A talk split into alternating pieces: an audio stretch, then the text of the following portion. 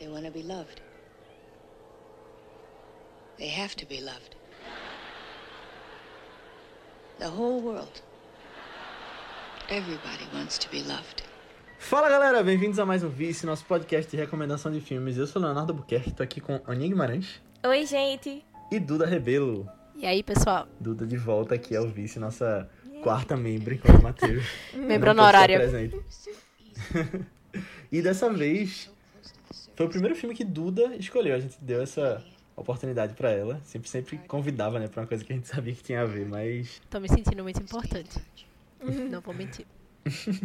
Hoje a gente vai falar sobre Noite de Estreia, filme de John Cassavetes. Primeira vez que a gente fala dele aqui no Vice. Na verdade, a gente já comentou sobre ele, né, em outros momentos, mas o primeiro filme dele que a gente traz é um filme de 1977 que, bom, a gente vai entrar em muitos detalhes daqui a pouco, mas antes da gente falar sobre o filme, eu quero pedir para que você que está ouvindo, se você gostou desse podcast, se você acha que ele agregou alguma coisa para você, se você acha que aprendeu alguma coisa com ele, ou, ou não, se você não gostou, mas pode ter alguém que goste. Então manda esse podcast para alguém que você acha que possa curtir.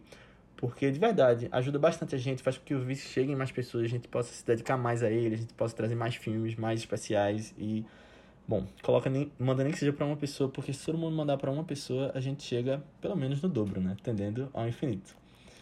E coloca também lá no Spotify quantas estrelinhas você acha que a gente merece. Mas vamos falar sobre Noite de Estreia.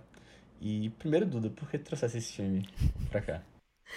Ah, então, eu. Quando vocês pediram pra eu escolher um filme, eu já sabia que eu escolhi um filme do John Cassavetes, porque, enfim, sou eu, né? Então, isso não é muita surpresa. Mas o que eu acho interessante, eu falei isso pra vocês, já comentei pra vocês, que eu acho que esse é um filme que ele tem várias perspectivas. E cada pessoa ela vai entender ou interpretar esse filme de uma forma diferente. Então, é, eu pensei em trazer uma mulher sob influência. Eu não sei se é sob influência em português. Mas é um filme que ele é muito. Eu acho ele muito mais direto do que esse. Então eu queria um filme que provocasse um pouco de discussão com várias perspectivas. E esse filme, pra mim, é nessa pegada, além de, na minha humilde opinião, ser quase que uma masterclass de atuação por parte da Jenna Rollins. Então, é, achei também que isso seria super interessante pra gente discutir aqui. Boa. E agora tu pergunta, mas o que vocês acharam do filme? É um ótimo momento pra perguntar isso depois do que eu falei. É, então, deixa eu falar primeiro. Eu já tinha visto o que tu comentou agora, que é Uma Mulher Sob Influência. E eu não tinha gostado muito. Eu acho que, vendo agora esse filme, que foi o segundo filme dele que eu vi, é, Noite de Estreia, eu acho que não é muito pra mim, João Cassavetes. Eu acho que me dá um tédio um pouquinho. Eu acho que. Sei lá, o filme não me prende atenção e eu fico. Eu não sei porquê, eu fico sem dar muita bola para o que tá acontecendo. Eu entendo que é bem feito, as coisas são bem realistas, do jeito que ele mostra que pa parece uma realidade as coisas que acontecem no filme. E esse filme aqui, eu gosto muito de filmes sobre bastidores de. é, filmes sobre bastidores de teatro, tirando Birdman. Qualquer um que você colocar, eu, eu vou estar gostando. Eu esqueci E que aí, esse essa filme parte- existia. Não, eu lembrei em alguns momentos dele porque tem a coisa do, da parte de trás de teatro, aí traz as memórias, né? Mas essa parte foi legal. Esse filme me lembrou também A Noite Americana, que é de Truffaut, que é nos bastidores de um filme. E. Mas sei lá. É, acho engraçado porque esse que eu tinha comentado, o Uma Mulher Sob Influência, se mistura muito na minha cabeça com outro filme que eu vi muito perto dele, que é Wanda, de Bárbara Lorden. Não sei se vocês já viram que pra mim é muito parecido e eu vi, tipo, na mesma semana. Então, a- eu tava tentando lembrar dele, as memórias se confundem um pouquinho. Mas é isso, eu acho que foi interessante que Duda trouxe Noite de Estreia. Eu gostei um pouco mais do que eu tinha gostado do outro, de John Cassavetes, mas já, já vi que não é muito pra mim, não, a vibe dos filmes dele. Não lembro se quando a gente comentou de. Na verdade, a gente já tinha comentado, nós três, de Noite de Estreia, quando a gente tava falando do Criterion Challenge, né? Eu não lembro se foi em on e, ou off, assim, no- do podcast. Mas eu lembro que Duda tinha dado essa recomendação de antes de assistir esse filme, assistir Uma Mulher Sobre Influência, né? E aí eu corri pra assistir o outro também. Aí assisti o outro ontem e assisti esse hoje, no caso, né? Aí, Que massa. aí eu achei que foi, foi legal também pra ver, entender melhor, tipo, ah, esse estilo assim dele mesmo, sabe? E ver se se, se conecta comigo ou não esse negócio. É, eu não sei se é porque os filmes são longos também. É, é tipo duas horas e vinte e pouquinho, sabe? Uhum. E eu sinto esse cansaço também. Que Léo falou. Sinto muito, assim, o tempo passando. Pareceram sabe? cinco horas. Não, é, não sei se cinco horas, assim. Mas eu acho que o. É, a mulher sobre influência. A história dele me pegou mais também. Sabe? Tipo, esse aqui eu acho interessante. Eu acho que ele fala sobre coisas que eu gosto muito. Tipo, esse negócio de mulher envelhecendo na indústria. É, é sempre um assunto que me pega demais. Só que eu, eu, eu sinto talvez eu tivesse que. Na verdade, os filmes dele. Os, os filmes, né? Só vi dois, mas assim, é, os que eu assisti, eu senti que são muito, tipo, para você, quando terminar o filme, você ir pensando sobre ele e digerindo ele melhor, sabe? E aí você, quanto mais você vai pensando, mais você vai gostando, sabe? Ou pelo menos assim, tipo, foi, foi minha experiência, assim, né? Tipo, eu fiquei, nossa, que filme cansativo. Sempre quando eu termino esse filme, eu fico, nossa, que filme cansativo, hein? Demorou. Só que aí eu vou pensando sobre ele, vou pensando, vou pensando, vou pensando. Aí eu fico, não, tal coisa foi muito legal, né? E, ah, é. Esse negócio que Duda falou também, de cada um sai com uma perspectiva do filme. É, eu, eu, fiquei impressionada quando eu fui ver outros comentários sobre uma mulher sobre influência. Eu vi que tinha gente que tinha pensado outra coisa completamente diferente do que eu tinha pensado. Eu fiquei, gente, é o quê? E eu fiquei, não, eu acho que o filme abre pra, uns, pra umas interpretações meio diferentes também, né? Sobre o que tá acontecendo. É, e eu acho que. Eu acho que foi legal trazer esse filme aqui também, porque eu acho que ele traz discussões muito interessantes. Tipo, eu não sei se é uma coisa geral, assim, da, da filmografia dele, mas, mas me deu muito essa vontade de mesmo achando os filmes bem cansativos, eu vi que outros filmes também são mais longos, me deu vontade de ir mais atrás de, de outras coisas dele também, sabe? Também porque eu achei muito legal a, a Gina Rowlands, né? Gina Rowlands. É, eu não conhecia ela antes, mas eu fiquei muito impressionada depois dessa dupla dos filmes aí. Muito, muito impressionada. Eu fiquei, tá, eu quero ver mais dela. E eu quero ver é, mais coisas em que ela... Pra ver se ela faz os personagens mais diferentes assim também. Porque ela parece muito, tipo, nesses dois filmes, né? Ela tá muito Surtada. É, é basicamente, né? Uma mulher em colapso, assim. E eu fiquei pensando, ai, será que todos os filmes ela é uma mulher em colapso? Ou será que outros ela tá mais tranquila, assim, também e tal? Aí eu fiquei curiosa, assim, pra ver mais é, dessa parceria deles também, né? Que é bem, bem famosa. Assim. Uhum. É. Uma parceria chamada Casamento. É, sim. sim, sim. Pra vida. Não, mas tu falou isso, Aninha, que quando você sai de um filme desse, você fica pensando, eu acho que é um filme ideal pra falar no vice. É. Você sai, tem que ter o um vice. Né, não, Duda? É. Né, e eu tava ouvindo vocês falando e meu cérebro aqui, assim, ó, fritando, porque é, foi literalmente o que eu falei antes da gente começar essa uhum. conversa. É que, de fato, cada pessoa tem a sua perspectiva. Então, assim, é, John Casavetes, enquanto diretor e enquanto escritor, inclusive, isso são palavras da Jenna, tá? Não sou eu. Que ela diz que ela sempre admirou o, o fato dele achar beleza nas pessoas ordinárias e nas situações ordinárias. Então, os filmes dele, as histórias dele são sobre pessoas reais do dia a dia em situações do dia a dia. Então, tem muita essa coisa, vocês perceberam com certeza. O jogo de câmera é sempre perfil, muito íntimo, é sempre dentro, é como se você fosse uma pessoa, um espectador daquela história de uma forma bem íntima. Por quê? Ele sempre ele escreve as histórias de pessoas reais.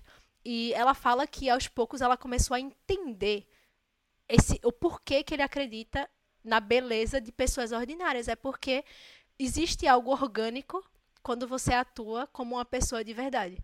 Então, por que, que os filmes geralmente parecem mais tediosos assim? Porque não é dinâmico. Ele é um filme, inclusive este filme que estamos falando, ele foi gravado em sequência. Isso levou, elevou o custo, tipo, absurdamente do filme, mas ele queria essa coisa orgânica de ter essa continuidade. Então, eu particularmente eu acho isso fantástico. É, é um estilo que eu gosto muito, essa coisa de você contar histórias reais no ritmo real também, como se eu estivesse ali realmente dentro da história, né? Então, eu acho fantástico, eu gosto muito desse filme, assim como Aninha também. Qualquer história de mulheres envelhecendo e, e numa sociedade que é cruel, e a gente vê isso no filme, porque a ganância e a vontade do sucesso passava, passou por cima, inclusive, do bem-estar dela.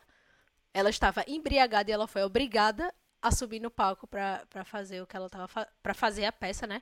Então isso me pega bastante. É, é, eu acho super importante. Enfim, esse filme tem quase 50 anos, né? Então a gente já falava disso há muito tempo atrás e hoje a uhum. gente ainda fala de como a mulher sofre na indústria, né? Então É, enfim, eu acho que você pode levar de várias perspectivas. Você pode levar da perspectiva de quem é ator ou de quem é atriz e sofre, passa por isso. Você pode pela perspectiva de, da relação de fã com aquela pessoa que admira, né? É, enfim, eu acho que é um filme com várias perspe- perspectivas e eu acho que é porque eu sou muito suspeita, eu vou ficar falando, senão eu vou passar cinco horas falando aqui.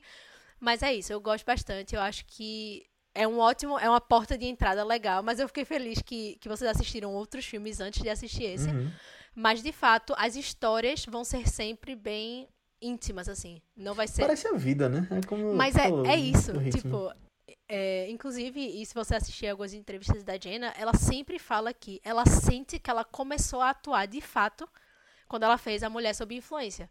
Porque ele é, e era um diretor que, por exemplo, ele não falava corta. Então ele dizia assim, tipo, ó, eu não quero que ninguém, eu não quero que os atores se conversem, eu não quero que as pessoas saibam, premeditem o próximo passo.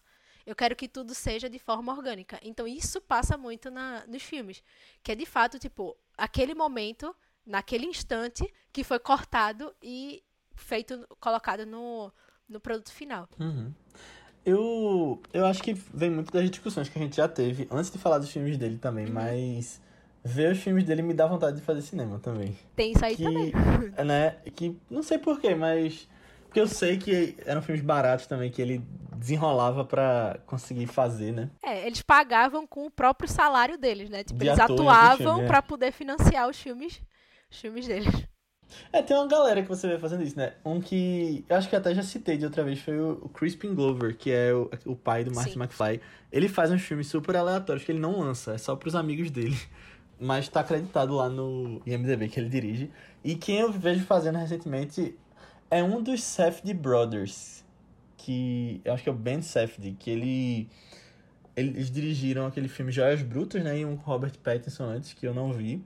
E aí ele atua também, ele tá em Oppenheimer agora. Sim. Então, É porque, na verdade, você bancar o financiamento de um filme que, por essência, já não ia ter sucesso nos Estados Unidos é, é um risco muito grande, né? Então, por exemplo, esse filme, Noite de Estreia, meu Deus, acho que para ele distribuir esse filme foi um inferno e, e ele só foi bem aceito mesmo na Europa, porque é o estilo de cinema europeu, é você não entregar o fim de mão beijada, é você não ter uma conclusão, é cada pessoa sair com a perspectiva. Então, isso no cinema americano era é tipo, o cinema estadunidense é extremamente previsível. Então, ele, ele fazia filmes que ele acreditava, mas o público dele estava em outro lugar, sabe? Isso também é super arriscado, porque eu tô investindo dinheiro numa coisa que eu nem sei se vai se vai dar em nada, né? é.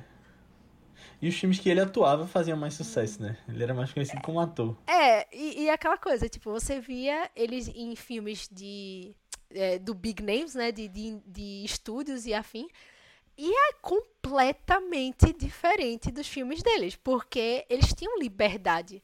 No, tipo, eles gravavam dentro de casa com as crianças correndo atrás das câmeras. pô.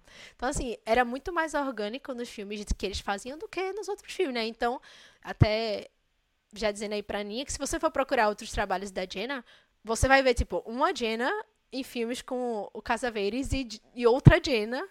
E, porque ela, ela se sentia confortável nesse ambiente de explorar o máximo que, que ela tinha a entregar, né? Mas só mais uma coisa antes da gente falar com spoilers, que tu falou dessa questão da distribuição.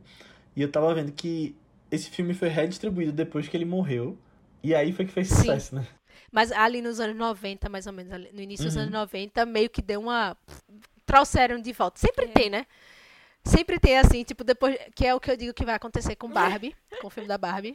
Daqui a 20 anos a galera vai. Esse filme vai virar o Pulp Fiction das próximas gerações. Não, eu acho que Barbie vai lançar como o sucesso cult. Não vai. Já, já tá na vibe assim, pô. Pessoas Não, é porque a galera tá hypando a produção. Mas quando o filme sair, pode ver que ele vai ser, ele vai sofrer o preconceito e daqui a 15 anos a galera vai dizer: "Este filme é incompreendido, este filme foi mal interpretado". E aí vai virar o nosso, vai virar o Pulp Fiction da- das próximas Mas gerações. posso esperar, então. Não, eu acho que isso vai acontecer com Mank, com Então. outro filme, um filme que...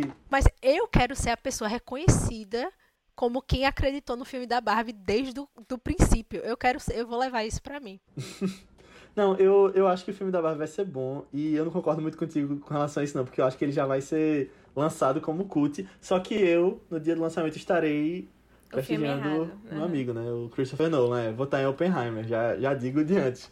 Daqui. Vamos ver. Daqui a 15 anos a gente grava um podcast de novo pra falar sobre. Um sobre o outro, um versus o outro, né? Só que, assim, eu acho que esses dois filmes vão estar no Oscar de melhor filme também. Não, Barbie não vai entrar no Oscar, tá? De melhor filme. Vai, vai. Eu tô dizendo aqui, 2022. Barbie não vai entrar no Oscar porque Blonde vai entrar no Oscar e eu vou ficar com muita raiva, entendeu?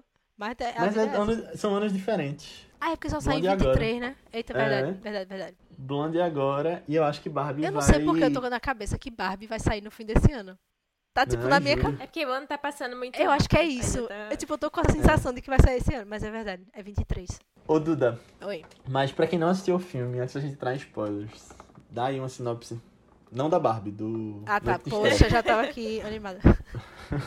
Então, Noite de Estreia é um filme que fala sobre, ou pelo menos está centrado na figura da Myrtle, acho que é Myrtle, Myrtle Gordon, sobrenome dela, Myrtle Gordon, que ela é uma atriz, ela está se preparando, o filme é, conta essa preparação de uma peça teatral, então é, é meio que ali a transição entre os princípios da peça até que ela tenha a, a noite de estreia, né, a noite de abertura para o público. E aí, por trás desse, de todo esse processo dela se preparar para a peça, tem o próprio conflito dela interno com questões pessoais, de idade, questões de, de relacionamentos e afins. E tudo isso afeta ela no nível pessoal. E ela presencia um acidente onde uma fã dela muito histérica acaba sendo atropelada e morre, e isso afeta ela e faz ela refletir sobre a vida dela e leva ela para um estado mental totalmente descompensado, o que vem a impactar na produção da peça como um todo, né? Então, durante o filme a gente vê aí é, tumultos, turbulências, confusões, muito álcool e é, até que é, chega no, na conclusão que é a noite de estreia da peça. Mas até lá é uma jornada aí de 2 horas e 25, eu acho, de muita coisa louca que rola no filme. Mas é isso, então.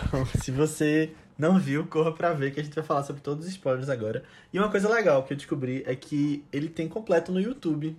Legendado. E tu falou isso, eu fui procurar, é muito real. Eu fiquei passada. É, tá lá. Eu vi por lá, inclusive. Maravilhoso, então maravilhoso. pra ver. É. E volte pra falar de spoilers. Agora, nos spoilers já, eu ia. Eu esqueci de perguntar uma coisa pra vocês duas. Quando a gente começou, começou ia iniciar o podcast com isso, mas quantos anos vocês têm? Eu? 26. Ah, ela terminou nem respondendo, né? Ela não respondeu, é. Nunca, só ficou desconversando como se nada. Duda já soltou o número assim de primeira. Mas era né? só, era só, pra, só pra tirar onda. É, mas é engraçado porque esse, esse aspecto específico é muito característico do John, do John Cassavetes, que é ele, ele sempre cria um mistério acerca da personagem. Então, tipo, o meio que a nuvem que ficava aqui era, Isso é ela legal. não fala da idade. E você nunca vai Mas descobrir a aí você idade dela. começa, você começa a pensar, tipo, por que ela não fala da idade? né? Os Exatamente. motivos Então, pra tipo, isso é, isso é muito característico dele. Tanto que, se você ver, ele faz um, um contraste, que é a, a Sarah, que é a escritora, ela não tem problema nenhum em falar a idade dela. E ela Uhum. fica provocando, provocando, provocando. E, a- tu agora, né? e ela não consegue, ela não consegue soltar essa informação. E aí você que tem que decidir. É, muito e eu acho que é legal, isso. porque isso é um aspecto que é que nem o que ela fala por ela ser atriz no filme, né? Que, ah, eu tô fazendo uma personagem que uma mulher na plateia vai se identificar. E aí você assistindo isso, você fica, pô, mas eu conheço pessoas que escondem a idade, que querem Sim. ser mais jovens, Sim. que têm um estilo de vida que não é compatível com o que se espera de uma idade e tal. Ou que, por diversos motivos, Uhum. precisa fingir que é outra coisa. E aí você vai. É meio metalinguístico, né? Isso eu acho legal. É massa. E assim, o, tem, uma, tem uma entrevista, inclusive, com o John, falando especificamente do, desse filme, onde ele, onde ele basicamente conta o porquê que esse filme, como que ele chegou na história do filme, né? E aí ele diz que, de fato, a, o ponto principal, meio que o ponto de partida, era, na verdade, o acidente com a, com a fã. Então, tipo, isso foi realmente o ponto de partida do filme, como tá lá na sequência. E que ele queria contar uma história que realmente fosse centrada no papel da mulher, mas que trouxessem questionamentos diversos. Então, ele diz, ó, atores de, de teatro falavam pra mim, isso aqui é a minha vida. isso aqui sou eu em dias que eu não me sinto capaz e, e tem um surto, isso aqui é a minha vida. E de mulheres de meia idade que dizem, eu sinto isso na minha vida, ou então eu sinto isso dentro da indústria que eu trabalho. Então você tem milhões de interpretações, porque você pode simpatizar com ela, você pode simpatizar com o Maurice, que é, se acha um ator medíocre e tá atuando com uma pessoa que ele sabe que nunca vai ver ele como um ator além do que ele é, ou pessoa além do que ele é. Você tem a perspectiva da Sarah, que é uma pessoa que está tentando contar uma história importante de empoderamento e tal, e não consegue, por causa de outra mulher, o que é mais irônico. Então, tipo, você tem todas essas perspectivas no, em duas horas de filme, pô. Então, é por isso que eu digo que esse filme, as pessoas vão tirar milhões de coisas dele. Porque você pode simpatizar com qualquer um. E aí a Jenna também fala Nossa. que ela diz, ó, não tem nenhum personagem meu que eu não me identifiquei. Porque eu fui obrigada a entender esse personagem, mesmo que eu não gostasse dele, e cria um senso de empatia. Porque agora eu entendo até por que, que eles não gostam deles mesmo. É que nem Jared Leto, né? Atuando É igualzinho, né? Re- Realmente chega, fica. no método. Chega a dar um, uma emoção aqui. Mas isso que tu falou, de partir de. Tipo, de um. De uma ação que acontece, Uhum. que foi de onde surgiu a ideia do filme. Me lembra muito David Lynch também. Eu acho que pode ter muita coisa que ele puxa lá de Com trás, até certeza. porque ele também fala muito de indústria, de show Sim. business, fala muito de mulheres protagonistas. Com certeza, Então, com certeza. eu fiz essa relação. E ele parte de uma coisa, assim, que ele puxa da ideia e constrói em volta. É, tem. Eu vou falar bem rapidinho, mas tem um filme que é chamado The Killing of the Chinese Bookie, que também é do, do João Cassavetes. E ele. A ideia que ele teve desse filme foi porque ele dirigia, todo dia ele ia pro trabalho, passava pela Sunset Boulevard, que é a avenida de Los Angeles. E aí ele percebeu, ele começou a perceber a quantidade de é, prostíbulos Hum, casa, casas de, de dança e tal, que tinham. E aí ele se interessou tanto que um dia ele parou pra conversar com um dos donos, pra, tipo, pra entender, tipo, tipo, qual é o motivo desse exibicionismo, sabe? Qual é a necessidade que vocês têm de, de enfim, de, de ter isso daqui, essa coisa teatral e tal. E aí ele, conversando com, a- com o cara, começou, con- conseguiu entender, tipo, por que que aquele público tava lá batendo ponto todo dia, o que é que tava por trás daquela, de toda aquela orquestração. uhum. E aí, isso foi o, o ponto de partida para ele fazer um filme basicamente de máfia, de, de- sabe?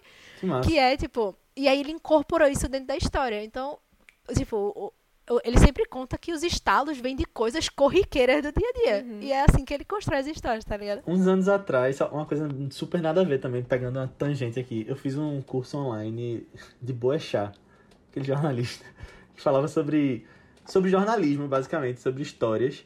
E ele falava isso, que você tá na rua, você vê um post, você tem que pensar em histórias a partir daí. No caso, para jornalistas, né, falando isso. Tipo, eu- é um curso muito nada a ver com a minha área, que eu, que eu quis fazer na época, porque era Boechat. Aí... Aí eu lembrei disso agora, que ele falava, ah, você vê... Sua tarefa é ir fazer seu caminho na rua amanhã e co- encontrar uma história. Mas você ser jornalista é você contar histórias. É. É, Então não é diferente. É só o formato, a entrega a é diferente, mídia. mas. É, verdade. É, eu sempre acho bem interessante assim, como as pessoas tiveram essa ideia, assim, né, dos filmes. Que nem a gente comentou umas semanas atrás de, de Billy Wilder, como a ideia que ele teve pra se meu apartamento falasse, né, do nada no outro filme, absolutamente Sim, aleatório, sim. assim. Ah, eu acho bem legal. Agora, eu acho curioso também que, assim, antes de, de conhecer também um pouco do estilo de John Casavetes, né, eu achava que o filme ia ser completamente outra coisa, da sinopse oficial que tem dele, que é o negócio do, é, ah, foi atropelada e diz que ela foi procurar ci- é, não sei se é cigana não, como é tipo uma pessoa mais mística, assim, sabe? Eu fiquei, gente, como é que vai ser esse negócio? E esse negócio do. é, essa parte do. Ah, uma atriz que viu uma fã sendo é, atropelada. É, me lembrou muito o início de Tudo Sobre Minha Mãe, do Almodóvar, né? Que a gente já comentou aqui também. Que tem isso, tem esse elemento. E depois que eu vi que a Almodóvar realmente fez uma referência ao início desse filme, assim, uma homenagem. Só que ele vai pra um outro lado, completamente diferente a história, sabe? Eu tava pensando que ia ser algo mais, ai, mais voltado nisso, assim, sabe? Esse do trauma, alguma coisa assim. E terminou sendo Aham. muito mais, tipo, um artifício pra ver um drama psicológico, assim, dela, né? E ela tentando aceitar ou, ou não. eu- Umas questões, assim, que ela tinha com ela mesma, né? Aí terminou indo pra um lado completamente diferente do que eu achava, mas foi, foi bem interessante ver como é que usava isso também. O que eu acho legal é porque, tanto, tanto em Noite de Estreia como em Tudo Sobre a Minha Mãe, a referência é é um momento que coloca a perspectiva das pessoas. É. Nos dois filmes. Tanto pra mãe como pra ela, pra Myrtle. Foi um momento de perspectiva, porque ela começou, ela enlouqueceu, obviamente, mas por ela ter enlouquecido, ela procurou ajuda, entre aspas. Ela procurou o caminho de, ó, por que que isso mexeu tanto comigo? E aí ela consegue entender que é toda aquela questão da juventude, o, o ego fragilizado, ela tá sozinha. E no, no Tudo Sobre a Minha Mãe também coloca a, a mãe num caminho específico de, ó, existem coisas que eu preciso fazer por mim também. Querendo ou não, tem um certo notas de empoderamento aí de formas diferentes, né? É, é o incidente incitante, né? O É. insight É, é, incidente é tipo, é, é isso. Aí é bem curioso. E, e a referência do Almodóvar, nesse caso, pra mim, é perfeita. Uhum. Porque ele pegou a essência do filme, literalmente, e fez a história dele. Mas você tem uma, um ponto de comparação aí, né? É muito legal a Moldova, porque lá você consegue ver também que ele puxa muito da Malvada, que é um filme de teatro também. É muito bom. E aí o filme, ele mistura com outros... É muito bom. Mas que ele mistura com esse filme que também é de teatro, né? Fazendo um, um filme novo de teatro. Então, tem, tem várias coisinhas que ele vai puxando. Não, e o que é legal de, de um filme feito, feito noite de estreia é porque, por exemplo, ele, ele realmente escreveu uma peça, só que. Caramba. Pra dentro eu do adoro, esse filme, né? tre- eu adoro esse- essa entrevista dele porque ele fala: Veja, escrever uma peça já é difícil. Mas você escrever uma peça propositalmente ruim é mais difícil ainda. Então esse foi o desafio, de, tipo, realmente fazer uma peça ruim. E aquele público, o público do da cena final, era de verdade. Que massa. E ele disse, ó, pessoal, a gente vai fazer uma encenação. Se você gostar, goste. Se você não gostar, não goste. Tipo, a sua reação tem que ser genuína pra poder estar aqui dentro da, da cena. E aí eles fizeram, acho que, na verdade, só teve três takes dessa Caramba, cena final. legal. A terceiro, o terceiro take eles já colocaram no, no filme. Eu me lembrei agora. é, Acho que foi o Matheus que comentou, Aninha, quando a gente falou de Inside Llewyn Davis. O Duda falou agora que ele fez uma peça propositalmente ruim. Foi lá que o Matheus falou que, tipo, é engraçado porque Justin Timberlake canta mal nesse filme. Foi isso. Eu tô confundindo. É, Justin Timberlake. Propositalmente.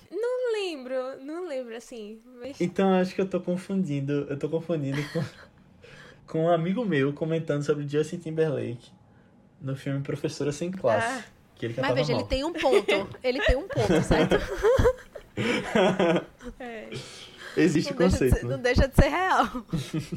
Mas é bem, é bem interessante isso. E, e pelo menos pra mim, no, no cinema que eu acredito e na atuação que eu acredito, eu acho isso fantástico. Porque, tipo, você realmente vê que a arte ela é feita com propósito. E isso pra mim importa mais que qualquer coisa, sabe? Tipo, mesmo se você estiver vendo um filme que é, tipo, relativamente monótono, se ele te faz no fim pensar, dizer assim, meu Deus do céu, o que foi que eu assisti? E você começa a fazer o retrospecto, isso pra mim já é a marca de alguém que sabe fazer, contar uma história impactante. E ainda sobre arte, o que eu acho legal é que o cinema, na verdade, depende de muita coisa, muitos fatores que nunca vai sair exatamente como a pessoa que idealizou quis, né? E aí eu acho massa quando abraçam isso, quando os diretores, tipo, fazem, ah, vamos improvisar algumas coisas. E isso que tu falou de, tipo, a plateia era uma plateia de verdade. E, ah, se vocês gostarem, gostem, se não, não gostem. Eu acho massa porque dá, tipo, dá essa, essa sensação de imprevisibilidade, né? Do que vai estar no filme depois. É, veja, eu recomendo muito que vocês assistam. Tem uma, tem uma entrevista da Jenna, acho que de mais ou menos 10 anos atrás, foi lá no TIFF, inclusive. E foi especificamente depois de um screening de Noite de Estreia, e ela tava lá pra responder perguntas, e enfim. E ela fala é, justamente sobre o fato de que quando ele escreve, quando ele escrevia um script, um roteiro, ele deixava, tipo, fala de pessoas normais. Ele não rebuscava nada, porque isso faz com que o ator se sinta pressionado. Então você não tira o melhor dele. Ele fazia um diálogo orgânico, ele fazia cenas orgânicas, então todo mundo conseguia se sentir confortável naquele papel, porque era somente uma pessoa. Uhum. Não era um objeto, sabe? Não era um produto do script. Era uma pessoa. Então só precisava entender aquilo ali. E ele dava essa liberdade de quem decide é o ator. E aí você consegue ver quem é que tem treinamento de Stanislavski e quem não tem. É quando você pega um diretor assim que deixa o ator fazer o que, o, o que ele entende que é melhor pro personagem. Isso também rola, rolou também quando ela fez a Mulher Sob Influência, que ela conta que, tipo, ela chegava pra ele com o script todo riscado e fazia assim, olha, essa parte aqui, eu não sei se eu entendi. Eu não sei se é exatamente isso e tal. E ele, tipo, ficava olhando pra ela, assim, com o braço cruzado. E ela, tipo, sim, você pode responder a minha pergunta, Não. porque eu preciso disso. Pra... Aí ele fez assim, quem é que tá fazendo a personagem? Ela dizia, eu. Você conhece ela melhor do que ninguém. Faça o que você acha que é certo. Que e não massa. me pergunte mais nada. Tipo, É o dá teus pulos, né? não, é tipo, eu não tenho nada a ver com a sua atuação. Se você acha que ela precisa agir dessa forma, você que tá aí imersa na vida dessa pessoa, você vai fazer o que você acha que é certo. Então, tipo, ele, ele realmente dava esse espaço pro ator dizer, ó, eu acho que meu personagem vai fazer isso. Porque eu conheço meu personagem. Então faça. Eu acho que é muito por ele ser ator também, né? 100%. 100%. E eles são, ambos, eram atores de palco antes de Hum, ir que pro legal. cinema. E isso muda. Isso muda, assim, de uma, de uma forma extraordinária. E eu não, vou até saltar aqui essa. Não sei se vocês já assistiram o documentário The Last Movie Stars, que é do, do Paul Newman e da Joanne, que foi produzida pelo Ethan Ah, Hawke. eu descobri a existência dele um dia desses, mas eu não parei pra ver, não. Parecia bem legal. É, e, veja, eu, eu tô. Eu ainda estou flutuando depois que eu assisti esse, esse documentário. Inclusive, acho que eu vou assistir de novo. Mas me lembrou muito quando eu vi a história do Paul e da Joanne, porque a, a trajetória deles, comparadas com a, a do, do John e da Jenna, são bem parecidas. E, tipo, atores de teatro que vão pro cinema e tem uma perspectiva diferente. Até quando você vai dirigir, você entende o filme diferente, porque você tá, já, já esteve do outro lado. Você sabe o processo do ator. Então, os collabs funcionam por causa disso, sabe? Pela, por essa compreensão mútua de eu sei o que é ser ator e eu também sei o que é ser diretor. Então, você tem um pouco mais de compaixão por quem tá, por quem você tá dirigindo. Esse documentário tá disponível onde? No Oh. HBO Max. Ah. São seis episódios e eu não vou falar absolutamente nada porque, assim, Fiquei interessado. sem palavras. É tipo. Acho, acho que vocês já tinham, já tinham visto, mas o Ethan Hawke basicamente conta a história de vida dos dois, juntos, separados, como ator, atriz e pessoas. E aí ele chama uma galera assim, vamos dizer, de primeira classe para poder falar sobre isso. Então, o, o- meio que o princípio do documentário é o Paul Newman ia fazer um memoir da vida dele. Então ele gravou várias entrevistas com várias pessoas diferentes e depois de alguns anos ele decidiu que ele não queria mais fazer e ele queimou todas as fitas. Caramba. Só que o, a pessoa que estava entrevistando, que era um amigo dele, salvou todas as transcrições. Então ele, o Ethan chama George Clooney. pessoas, pessoas, o George Clooney é quem faz o, o né? Eu tava vendo aqui. E essas pessoas, eles recriam as entrevistas baseadas nos, nos, nas transcrições. Tudo isso junto com a história de vida deles. E é assim, Que massa. já começa que estreou com 100% no Rotten Tomatoes. Por aí tu já tira. Eu não tinha ouvido falar ainda não. Foi, foi legal o que tu falou agora. Espetacular. Não consigo recomendar o suficiente. Porque eu assisti em dois dias os seis episódios. E, como eu falei, eu já tô louca pra assistir de novo. Boa. É, são episódios de uma hora, hein? De uma hora, mais ou menos. Um pouquinho menos, 55 minutos. Mas, assim, o tempo literalmente voa. Porque é espetacular. E, e tem muito detalhe. Realmente, tipo, foi um trabalho muito bem feito. Se bem que é o Ethan Hawke, né? Se Um pouco suspeita pra, pra comentar também. 100% suspeita. 100% suspeita. Hoje esse episódio tá 100% o que Duda gosta, né? 100%. Falta falar de Catherine exatamente. Hepburn. Só, só falta isso. Que aí, aí tava completo. Ei, mas só uma coisa que eu esqueci de falar pra quem tá escutando. Que a gente falou sobre... é, tudo sobre minha mãe. Se você ainda não ouviu, a gente tem um vice sobre ele, então corra lá pra ouvir. É o verdade. primeiro ano do vice. É. É, o primeiro dos muitos filmes de Almodóvar tá aqui também. Foram três, né? Até agora a gente falou É. dele. Vai lá dar um streaming, É, por favor. Falou No- sobre aquele de Antônio Bandeiras, como é o nome? É, Dor e Glória. Dor e Glória e falou sobre Mães Paralelas também. Então, se você gosta de Almodóvar, pode correr É. lá pra ver. Duda tinha comentado sobre esse lance de, de- dos atores entenderem melhor os personagens e tal, né? E, sim. enfim, esse estudo assim que tem. É, essa foi uma das partes que eu mais gostei do filme também, na real. Eu, eu curto muito isso do, dos bastidores também, né? De, de fazer, tipo, tanto o cinema como o teatro, assim, eu sempre acho muito interessante. E, e, essa, essa luta dela pra fazer a personagem, né? Eu, eu achei muito interessante, assim, também. Que é, tipo, que a, a Sarah, né, no filme ela até comenta Sim. assim, tipo, ah, é só você ler, botar um pouco de emoção e ir embora, sabe? E ela fica tipo, não, porque ela, ela precisa se resolver antes com isso. Tipo, a personagem bate com o que ela não quer aceitar da própria vida e ela não consegue transmitir isso bem, sabe? Eu, eu achei, eu achei fantástico o modo como falou isso. Tipo, de todas as interações do filme, né, é muito focado na, na personagem principal, é, como é o nome dela? Myrtle, né? Myrtle? Myrtle, ah. É, só que é, essa, essa, essa relação, assim, dela com a Sarah. Nossa, achava fantástico, velho. Amava quando as duas estavam juntas em cena. Eram as partes. Eram as melhores partes do filme pra mim, velho. Porque o relacionamento delas também. Esse negócio de uma sempre em conflito com a outra, só que tentando. Sabe, elas eram esses polos bem diferentes, assim, só que. É, meio que elas se ajudavam a crescer também, né? Como personagem, assim. Era, era muito legal, era muito interessante. Achei uma das melhores coisas do filme. O que eu acho mais legal na relação delas é porque é exatamente um paralelo de uma mulher mais nova, uma mulher mais velha, onde a mais nova simplesmente se recusa a aceitar o, os ensinamentos e todo, toda a sabedoria da pessoa mais velha, luta contra isso até o momento que ela tem que aceitar. É. E, tipo, poderia ser, nesse caso, sei lá, a Sarah deveria ser mais ou menos uns 20 anos mais velha que ela.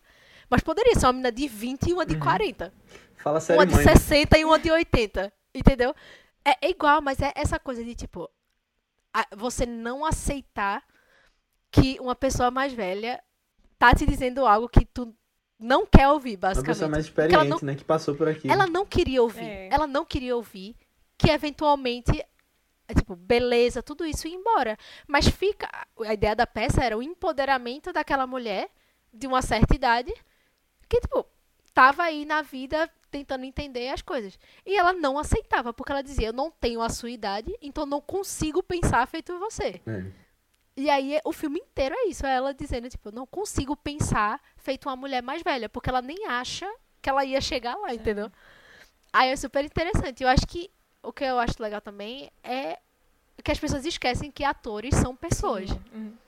E que papéis e tudo isso podem afetar os atores no, de um, a um nível pessoal e visceral da pessoa enlouquecer.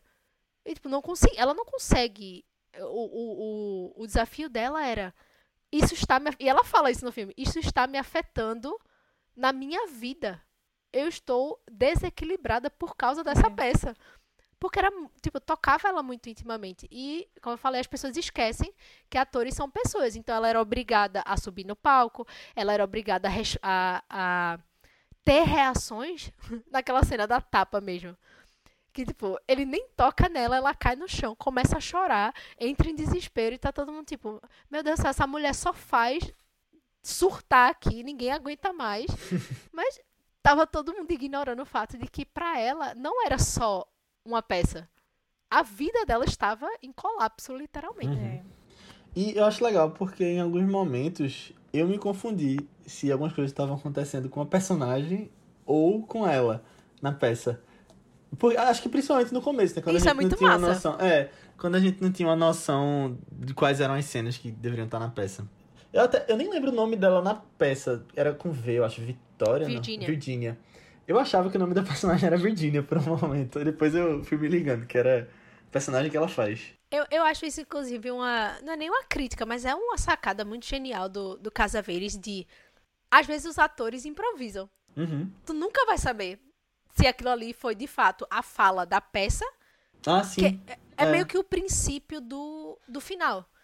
Que ele, ele literalmente destroem a peça da Sarah ali para todo mundo ver. Eles acabam eu com acho, a peça achei dela. muito legal aquela cena do final. Mas é genial, pô, porque foi o quê? Orgânico. Que foi o que eles não conseguiram fazer em todos os ensaios. Eles conseguiram destruir a peça, ela ficou revoltada. E o público gostou. Foi embora.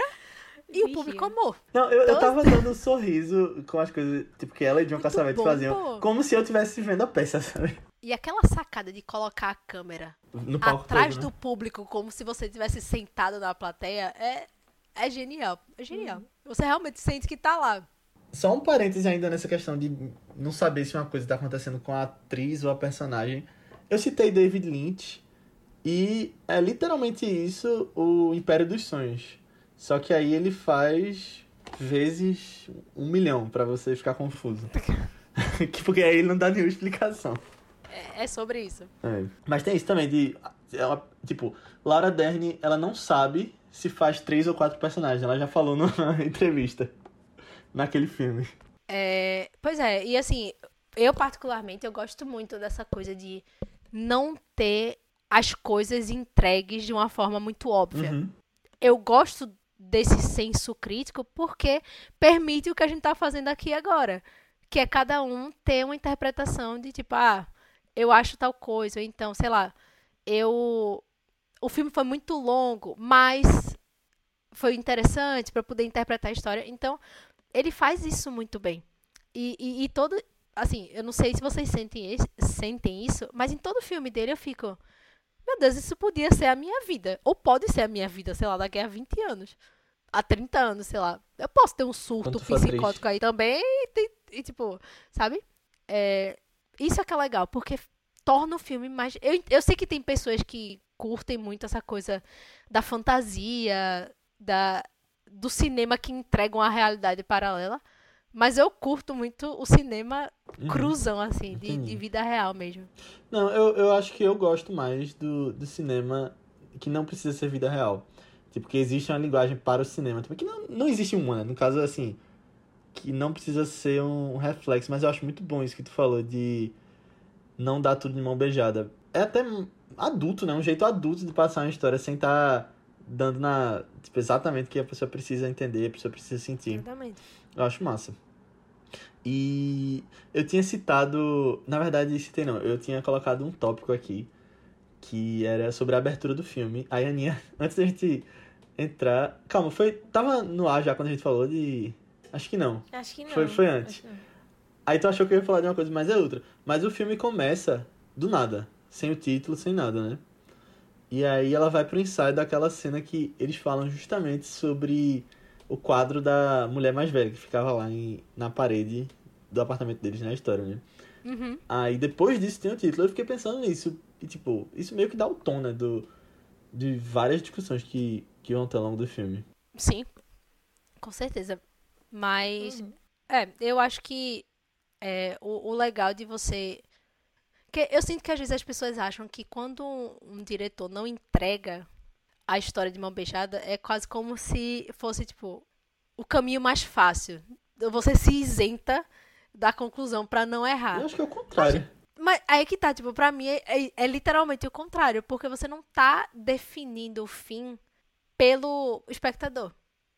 No fim das contas, quem decide o filme é a gente é quem assiste, não é. Ele vai, tipo, sei lá, a gente sabe que tem diretores aí que vão, tipo, arrumam briga porque diz, não, o fim do filme é isso daqui, porque fui eu que decidi. É Mas quem decide é o público, é. meu amigo. Quem decide é quem tá assistindo. E assim começam as guerras. Cada pessoa tem, tipo, sua bagagem, né? Sua vida leva até aquele Exato. momento que tá assistindo e isso é muito legal também. Eu acho que arte, como um todo, é bem isso, né? Que Depende muito da. Subjetiva, é né? subjetiva, depende da interpretação. Exatamente. E legal porque existe um filme diferente para cada pessoa. E não só para cada pessoa, mas eu vendo ele hoje vai ser diferente de quando eu ver ele daqui a, 40, daqui a 20 anos, daqui a 40 anos. E com certeza. Isso é massa com também. Certeza. E aí é um filme que tá todo explicadinho, aí não, não tem essa abertura tão grande, né, pra você ter é, Eu diria que esse é o filme que eu acho absurdamente tedioso. É um filme previsível, é um filme que te dá basicamente todos os insumos que tu precisa é. para entender a história, quando no fim das contas uma história bem contada é uma história que permite também discussões, né? Porque a gente só descobre algumas uhum. coisas discutindo. E tu citou isso, tipo, tem diretores que, que ficam brigando para mostrar, falar da visão deles. Ah, fiz isso, não fiz. Mas eu acho legal que tem gente que viaja tanto que acha coisas que os diretores não, não pensaram em colocar, né? Tipo o que fazem com Tarantino. É, mas é tipo, é isso, pô. Quando você coloca uma história no mundo, é alguém chegar para tu e dizer uma coisa, tu vai dizer, meu Deus, eu nem pensei nisso. Eu não tava nem raciocinando desse, desse jeito. Por quê? Você instiga o senso crítico de quem tá assistindo. É, e, e a gente falou de David Lynch. Até quando perguntam pra ele o que é, ele se recusa a falar qualquer coisa sobre a interpretação dos filmes dele. Nem ele sabe. ele sabe o que é aquela é caixa essa. azul. A verdade é essa. Ele vai, ele, vai, ele vai colocar. A única coisa que ele sabe, de fato, é que ele vai colocar a Laura Dern pra fazer alguma coisa. É a única coisa que ele sabe. O resto, Sim. É verdade. ela vai ser alguém no filme. Mas o resto é tipo. Eu, eu fiquei triste, acho que eu tô contando quando que vem, porque esse ano teve um boato, né, de que tinha um filme secreto dele pra sair no Festival de Cannes. Não sei se tu chegou a ver isso. Vi. E eu tava, eu tava crente que ia acontecer. E, e era com Ai. Laura, Laura Dern, tava confirmado isso. Mas claro. óbvio. O, o melhor é porque o David Lynch é o INSS da Laura Dern. Então, tipo, independente de qualquer coisa, ela sempre vai ter o David Lynch com ela. E ela, é- o INSS que tu falou, é que mais jovem trabalha pra pagar a aposentadoria do mais velho, né? Ela trabalha pra ele ganhar dinheiro também. Exatamente. Tudo- Exatamente. É, é isso. É isso. É, é, é o plano dela de, de aposentadoria aí. Todo calculado. Só não vê quem não quer.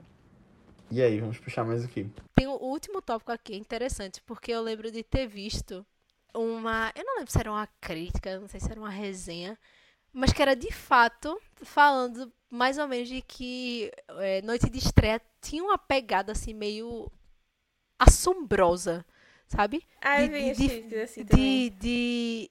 Veja, faz muito tempo que eu li essa crítica, tá? Mas é, era alguma coisa assim, tipo, sombria, era quase um terror sobre o que é ser mulher. Literalmente. Não é, sabe, tá naquela posição. E eu tenho que dizer que eu não discordo, porque, querendo ou não, você fica angustiado por ela. Sim. Eu já, e, e a minha angústia já começa quando você entra na casa dessa mulher e não tem nada Não, sim. tem tipo é um vazio.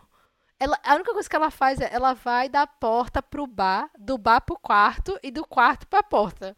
Ela faz uma triangulação na casa, não tem nada, não tem nenhuma identidade dela, não tem absolutamente nada dentro da casa. E tipo, você vê que o ambiente que ela vive é um reflexo dela. Tá tudo horrível, tá tudo O um design lixo, de produção, né? Eu sei que tu gosta. de- Veja, design de produção é, é a vida, é o coração de uma produção, e a gente sabe disso, né? Então... Mas não é. Eu vou, eu vou dizer que não é. É, pô. Ô, Aninha, tu tivesse medo do filme? Não, eu, eu botei esse tópico porque eu achei muito interessante. Teve medo de ser mulher. do- Infelizmente. Mas, tipo, toda essa parte da, da menina que morreu lá, né? E ela fica voltando e você fica, ah, é uma coisa da cabeça dela. O, o filme meio que traz essa, essa dúvida assim, né? É uma coisa da cabeça dela ou é uma assombração? Ou é, sabe, uma coisa mais Será que é realmente um espírito, né? É, um negócio assim, e ela, e ela fica tipo, não, isso é coisa da minha cabeça. E depois ela fica, meu Deus do céu, exorciza um negócio aqui que tá difícil, sabe? É, e, e depois a gente vê, tipo, não, acho que é mais coisa dela, assim mesmo, né? E, e esse conflito dela aí mesmo. Se você parar Mas- pra mas pensar, realmente ela era aterrorizada, né? Literalmente. Tipo, ela era. Não, pô, batia nela assim. Não, tipo, te- eu tomei um puta susto nesse filme. Tem uma cena lá que eu tava de boinhas que eu veio do nada. Eu, ah, que é isso? Aqui do nada veio, tá ligado? Parecendo É aquela, é aquela ali. do espelho. É a do espelho Não. que ela aparece. Do espelho, não. Atrás? Acho... Nossa, esse daí eu não sei nem se eu percebi, então, se tinha o nosso espelho. Não, é porque tem uma cena que ela tá no camarim. E aí ela tá olhando, tipo, vários espelhos. Aí do nada a menina aparece atrás, tá ligado? E ela Não, começa a uma- conversar. Foi uma que, tipo, é, foi, foi a primeira vez que a menina atacou ela. Eu não tava nem esperando, assim, que ela viesse tão agressivamente, sabe? E ela chega do nada, assim, já, querendo pegar ela, não sei o quê. Eu fiquei, meu Deus, o que é isso? Ah, então quando Logo ela vai ver volta lá a cigana e É, tal. assim que ela volta da primeira, parece que a, a mulher fica, tipo, revoltada, assim, que ela foi ver a mulher lá, né? A outra. Aí eu fiquei, meu Deus, que susto, sabe? Mas depois eu fiquei rindo e tal. Isso Parecia, parecia um jumpscare mesmo, assim, de, desses filmes de slash, essas coisas, sabe? Mas achei interessante esse tom, meio assim também.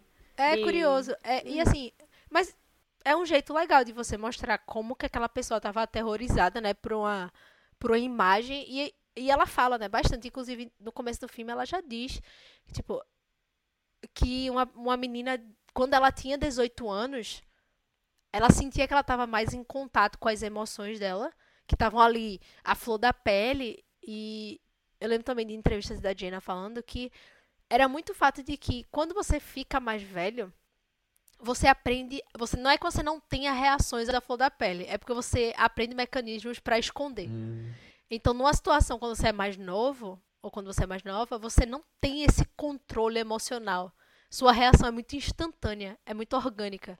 E quando você fica mais velho, você já levou algumas, muitas lapadas da vida, então você sabe esconder. Em situações onde você choraria, você não chora mais. Onde você surtaria, você não surta mais. Então, a, a personagem, ela começa. na- quando ela briga com o espírito, literalmente, com a- um holograma da menina que morreu, é, é basicamente ela rompendo com essa noção que ela tinha de, da versão dela mais nova. Porque ela endeusou a menina, É. porque a menina era nova, cheia de, de emoção e não sei o quê. No fim das contas, ela percebeu que era, é, o, vil, era o vilão. E a menina se torna a vilã. Que ela quer literalmente matar ela. Eu estou aqui para matar você, literalmente. Então é, é curioso isso também, tipo. É quase que literal esse rompimento, né? Porque ela, ela joga um monte de coisa na menina e mata a menina. né? Acho que faltou oração na vida dessa mulher. Falta, é falta de Deus, pô. Falta de Deus. Andar com um terço, uma medalhinha de São Bento pra. Não, e é muito engraçado essa cena, porque a, a mulher lá entra no cômodo, tá ela jogando, tacando vidro na É, parede, sozinha. Eu achei, sozinha. eu achei bem legal eu como isso foi feito, do jeito que mostra. fico, É. Eu, eu acho interessante assim também, tipo, a diferença da relação que todos os, os homens da peça têm com ela e como a Sarah tem com ela, né? Isso é uma coisa que, que me chamou muita atenção também Sim. no filme também. Porque parece que todos eles querem alguma coisa, os, os caras, né? Querem alguma coisa dela ou, ou esperam Sim. alguma coisa dela. E Sarah é a única que, tipo, tá, ela- elas têm essa relação mega complicada, né? Meio Sim. de ficar se embatendo todo, toda hora. Mas ela, tipo, quando, quando ela tá desesperada e precisa de ajuda, ela é a única que realmente tenta ajudar. Mesmo que revoltada, achando que ela tá muito De doida. é. Mas ela tenta, assim, ainda, sabe? Eu acho. É, novo, véi, essa, essa relação delas é uma das coisas mais interessantes mesmo. É um dos pontos centrais pra mim do filme.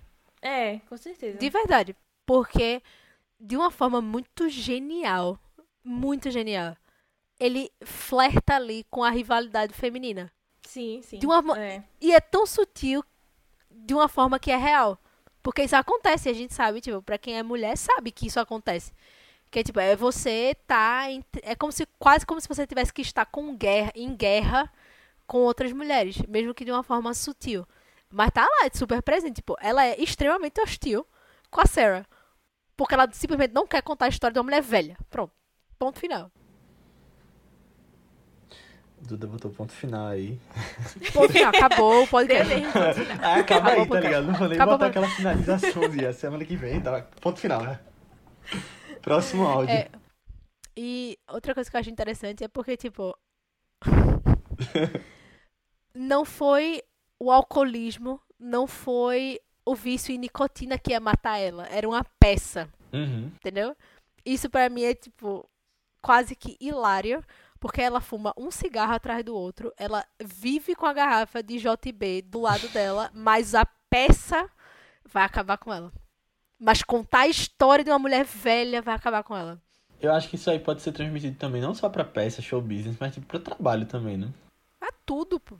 Acho que inclusive é a Jenna que fala isso. Ela disse, isso aqui é uma história de qualquer pessoa, É. em qualquer lugar. Pode ser, pode ser atriz, pode ser marceneiro, pode ser administrador, não importa. Uhum.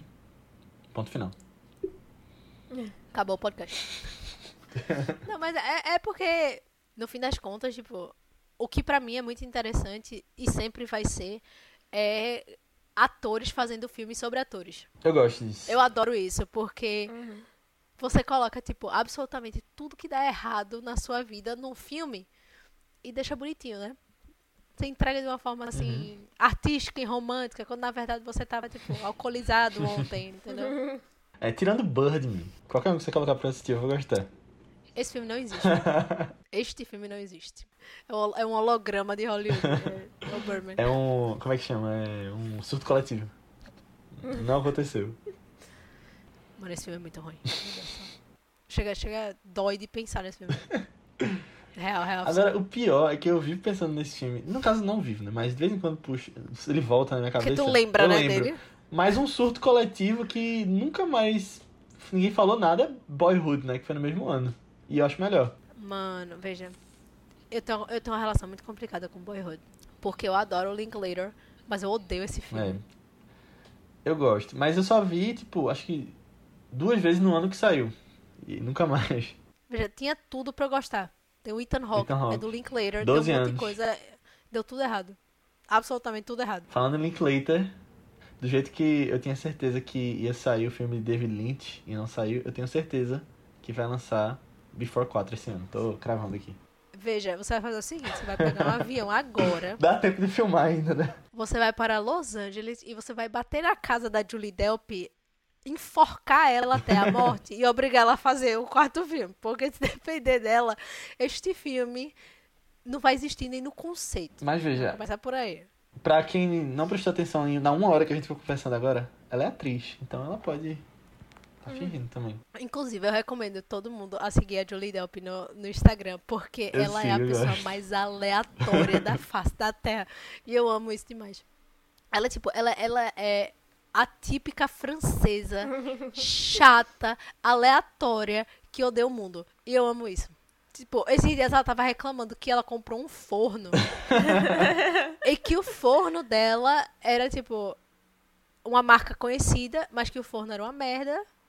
E que ela tava ali pra reclamar, dizer assim, não comprem este forno. Todo mundo fala bem, mas é horrível. Tudo bem. Maravilhoso, pô. Conteúdo que eu gosto no Instagram. Mais uma grande indicação de Duda nesse podcast. Olha aí. É, a gente Sigam a Julie é, Delpy. indicou coisa de Ethan Hawke antes e agora coisa de Julie Delpy. Pronto. Sigam, sigam. Vocês não vão se arrepender de seguir a Julie Delpy no, no Instagram. É, é muito bom. É arroba M. Eduarda. Rebelo, né? O, nome, o arroba dela. Queria eu, infelizmente eu não sou, não consigo prover esse tipo de conteúdo de qualidade, entendeu? Então eu vou deixar pra Julie Delpy é, fazer isso por mim. Mas é muito bom. Mas é isso. Algum, algum tópico aí eu finalizo. Assim, a única coisa, eu acho que a única coisa que eu falei, e reforço isso absolutamente em todos os filmes do Caça Veris, é essa, esse jogo de câmera que ele tem, que é muito característico dele. Do de- perfil, de, né? tipo, de ser íntimo, é, de, principalmente perfil. Tem um filme muito bom dele chamado Faces, que é de 68, que é tipo isso, ele é, ele é em preto e branco e ele é super íntimo, meio melancólico assim. E é, pra mim é, a- é a característica dele. Essa coisa de você focar realmente na, na emoção, no, na resposta corpórea da pessoa e é, dar um outro tom ao filme, né? Tipo, você realmente sente que você tá ali perto da pessoa. É, boa. Tem uma cena muito boa, inclusive, que é quando ela s- passa, que ela tá embriagada e ela faz o caminho tropeçando e caindo até o camarim dela. Tem uma cena, que, tipo, é como se a pessoa estivesse sentada no fim do corredor e aí a assistente dela fecha a porta. E é exatamente a sensação de você estar sentado no corredor, vendo uma pessoa olhando assim e fechando a porta. Ah, isso é legal. Esse é. foi curioso. É a É. mesma coisa que tu falou de quando ele coloca a câmera na plateia, né? Você tá no meio dessa história. E o ritmo Sim. da história passa de um jeito que parece que você tá vivendo ali. É, se você vai contar histórias sobre pessoas reais, você vai ter que ter um, uma projeção real, né? Então, é tipo, é, é você focar no rosto da pessoa, é você estar na plateia, é você olhar, ó, observar uma situação de um ângulo específico, né? E, tipo, isso pra mim, isso é o, o bait mais fácil pra fazer eu gostar de alguma coisa. Hum, É isso. Consistência, coerência. boa. Então é isso, pessoal. Chegamos ao final da nossa discussão sobre noite de estreia. Muito obrigado por ter ouvido até aqui. E se você gostou, manda esse podcast pra alguém que você acha que possa curtir também. De novo, eu peço, porque ajuda bastante a fazer com que a gente cresça com o vício, a gente possa se dedicar mais, trazer bem mais filmes, bem mais especiais, trazer Duda mais vezes aqui. Pode chamar. E você pode também colocar quantas estrelinhas você acha que a gente merece lá no Spotify, porque também ajuda a fazer com que o vídeo chegue a mais pessoas. E você pode vir falar com a gente sobre feedback sobre o episódio, comentários sobre o filme, ou até sugestões de próximos filmes lá no nosso grupo do Telegram. Duda tá lá também. Também. É um grupo que tem crescido cada vez mais com pessoas que têm falado sobre o que têm assistido, sobre notícias e muito mais. Você vai ser muito bem-vindo. Só procurar por ViceBR ou você pode falar com a gente também nas nossas redes sociais do Vice, que são ViceBR também. No Twitter, Instagram, Letterboxd, Facebook, YouTube, qualquer lugar que você pesquisar, manda lá uma mensagem pra gente, segue a gente, a gente responde. Ou você pode falar também com a gente nas nossas redes pessoais, que são Aninha, qual é a tua? No Instagram eu tô como underline Aninha Guimarães e no Twitter Marvelous MS Ana. Duda. É, eu tô no Twitter como arroba HepburnKate, é onde eu sou mais ativa, mas tô no Instagram também, arroba Maria Eduarda Rebelo. Boa, eu tô como Léo. Albuquerque, tanto no Twitter quanto no Instagram. Mas antes da gente ir, vamos falar um pouquinho sobre o próximo filme que a gente vai trazer aqui. Que na verdade é de Matheus, que não tá aqui. Ele que indicou. Mas qual é o filme, Nia? É, então, a gente vai acompanhar um cientista que ele tá tentando fazer uma máquina de teletransporte. E ele vai testar, né? E ele acha que deu certo. Só que ele percebeu que quando ele foi testar, tinha uma mosca, tinha interferido, né, no, na, no experimento dele. E aí depois ele vai começar a é, ver o resultado disso daí, né? Dessa interferência. O filme é A Mosca. Se você nunca conheceu essa história, essa sinopse assim, nunca viu. Bem famosão aí. E o filme tá disponível lá no Star Plus. Então assistam e venham conferir nossa conversa depois. Boa. E, além disso, lá no MUBI já entrou Crimes do Futuro, novo filme do diretor David Cronenberg. Então assista também, porque Sabia não. É. Na verdade, a gente tá gravando aqui antes, mas ele vai entrar dia 29 de julho. Quando tiver lançado, já vai, ter, já vai estar no MUBI. Inclusive, eu vou aproveitar aqui também, que a gente já falou de MUBI, vou soltar. Não sei se já chegou no MUBI Brasil, mas tem um filme que eu assisti no Festival Varilux, que foi espetacular, que vai entrar, e já está no MUBI, não sei se está no Brasil, que é Happening, Qual é esse? É um filme francês. Hum, maravilhoso.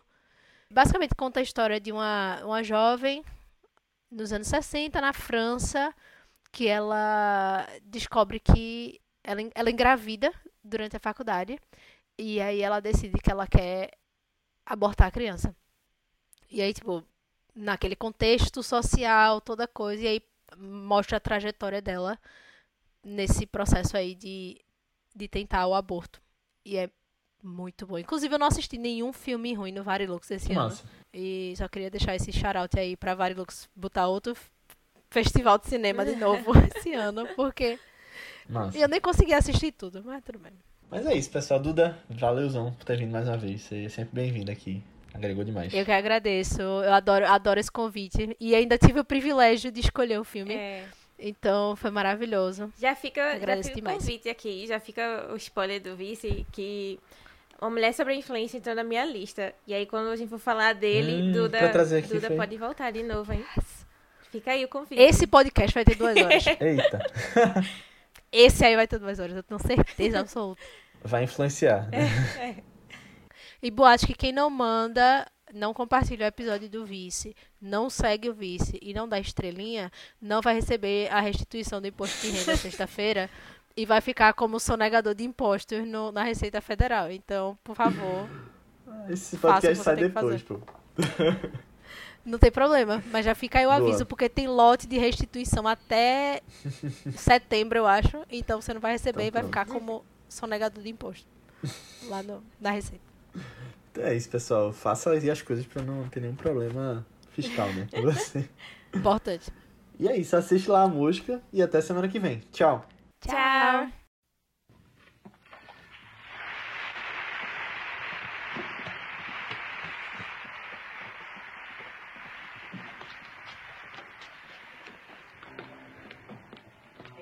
fine. Had a good hand out there tonight. Yep. Here, give me your hat. Kelly, get me a bottle, will you? I need a drink. A little one or a big one? A big one. It's nice to be loved.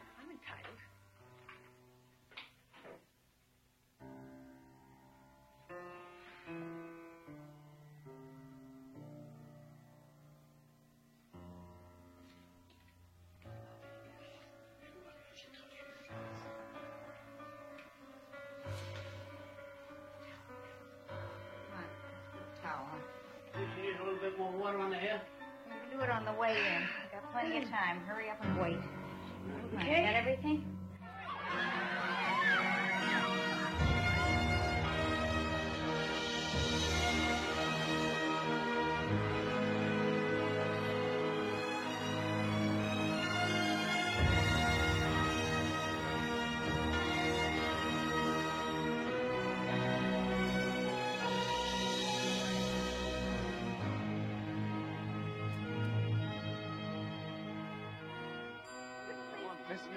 Good. Miss Sarah Good. I've seen every one of your plays here in New Haven. Would you please? I think they were. He's seen every one of my plays in New Haven. Well, that's remarkable. Oh. Thank you very much. Yeah, your autograph? But I'm just a producer. Oh, sign oh, it.